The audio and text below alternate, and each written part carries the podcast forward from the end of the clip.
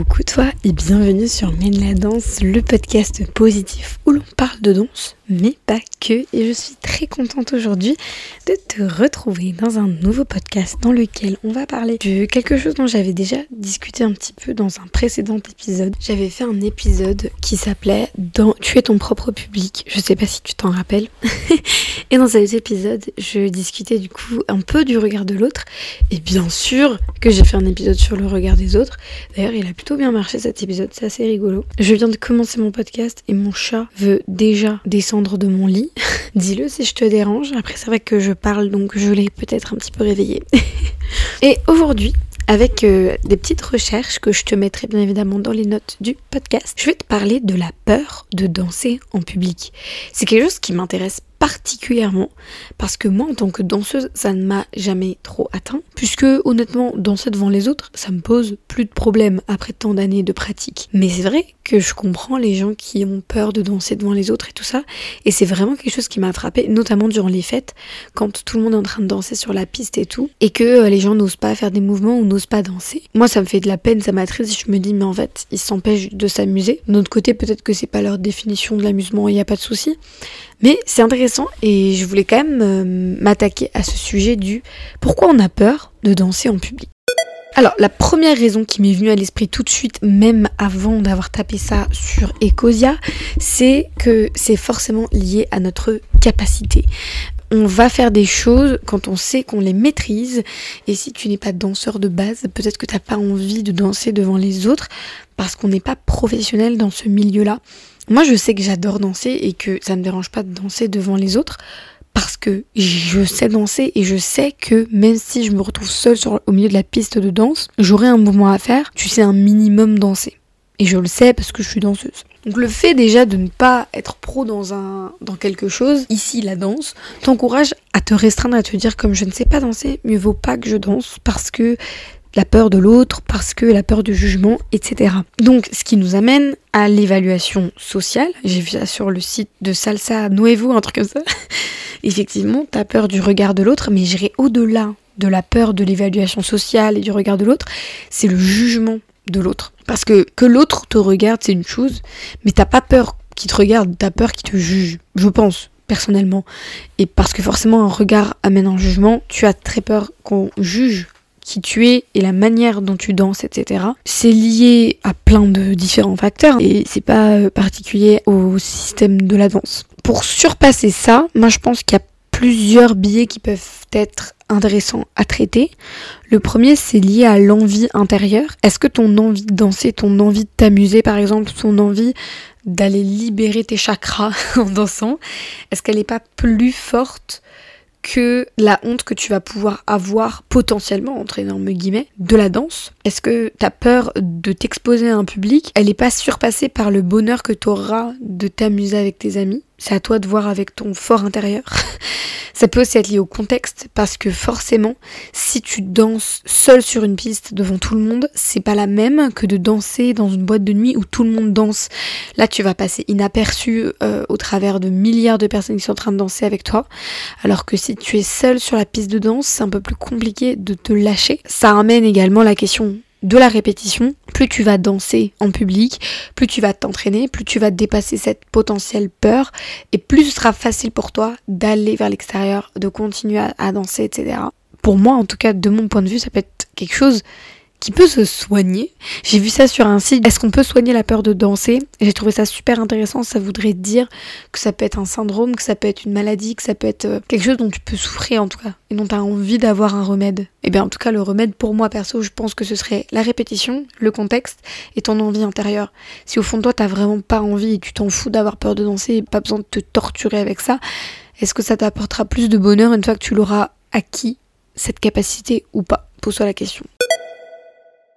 J'ai trouvé ça aussi intéressant. Je pense que la peur de danser en public, elle est aussi biaisée par les représentations qu'on a de ce sport. Parce que, par exemple, je suis tombée en tapant honte et danse sur euh, Ecosia, sur un article qui disait qu'en 2022, en décembre 2022, Tité, titeux. Je suis désolée, j'y connais rien au foot. Un entraîneur de l'équipe du Brésil, après avoir gagné contre la Corée du Sud à la Coupe du Monde, a décidé de faire une certaine danse qu'ils ont ensuite qualifiée, en tout cas tous les journaux l'ont qualifiée, de la danse de la honte. Parce que c'était une célébration apparemment qui était planifiée ça faisait du tort à la Corée du Sud. Toutes ces représentations qu'on va se faire, par exemple aussi euh, Jenna Ortega, quand la série Mercredi est sortie, c'est devenu une trend complète sur tous les réseaux sociaux de danser la danse de Jenna Ortega.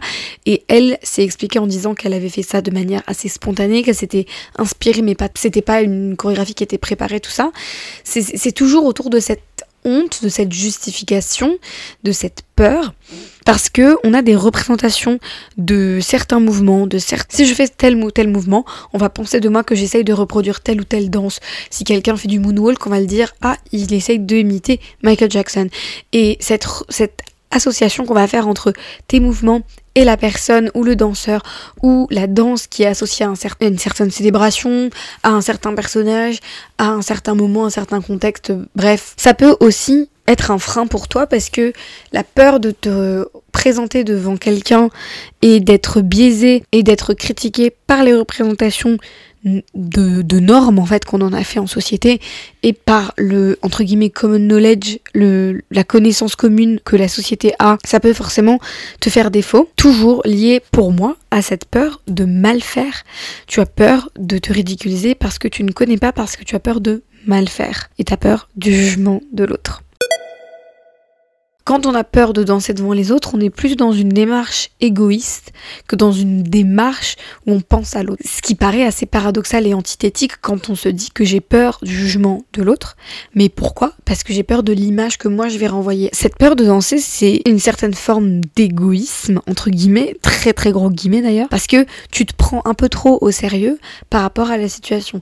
Bien sûr que si tu es avec tes collègues, euh, avec ton boss et tout, t'as peut-être pas envie de faire la macarena au milieu d'un bar, je comprends, tu vois, mais c'est surtout voilà ce fait qu'en fait il faut que tu aies cette certaine image de sérieux. C'est quelque chose d'hyper intéressant de se dire je me prends plus au sérieux et c'est aussi je pense une capacité à développer.